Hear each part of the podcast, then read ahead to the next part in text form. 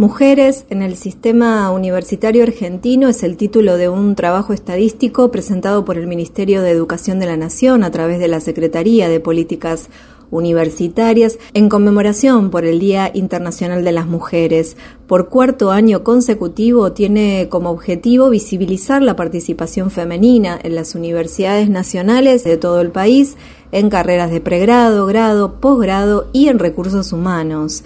Fue elaborado por el Departamento de Información Universitaria que depende de la Secretaría de Políticas Universitarias en base a la información aportada por las universidades de todo el país. Los resultados relevados corresponden a los datos del año académico 2021 en el caso de la matrícula de las carreras y a 2022 en lo referido a recursos humanos. ¿Qué es lo que revela el informe? En el caso del estudiantado, las mujeres siguen siendo mayoría. Del informe se desprende que en el 2021, al igual que en años anteriores, la participación femenina es mayor en el total de ingresantes, estudiantes y graduadas, superando el 60% en las tres categorías. Esto quiere decir que 6 de cada 10 son mujeres. En el caso de las carreras de pregrado, grado, así como en las carreras de posgrado, la participación es un poco menor, alcanza al 59% en los tres casos. Esta tendencia de mayoría femenina va en aumento ya que cada año se inscriben más mujeres que varones. Desde 2012 hasta 2021, la cantidad de nuevas inscriptas creció un promedio de 7,2% anual.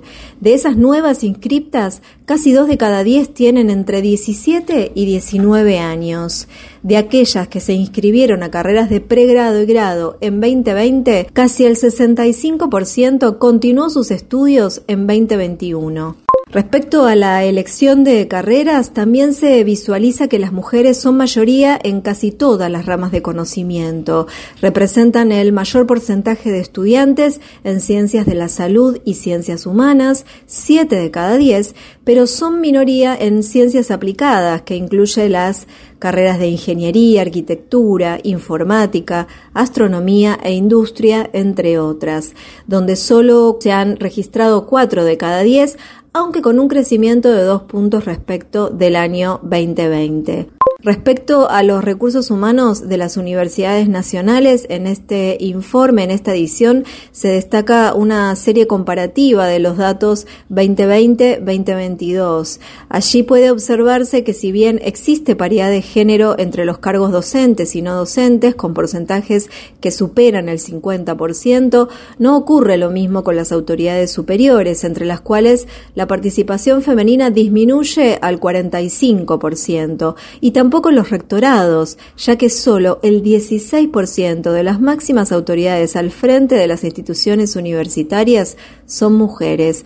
Estos datos demuestran que a medida que se incrementa la jerarquía del cargo, disminuye la participación de las mujeres. Si bien esta tendencia no es nueva, en estos últimos tres años puede advertirse una leve pero continua evolución para romper este techo de cristal.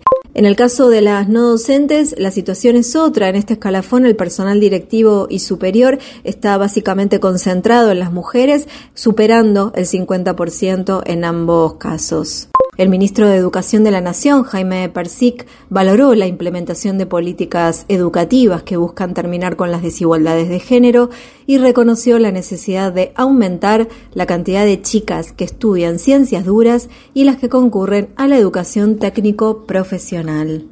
Contenidos y memoria histórica. Radio Nacional.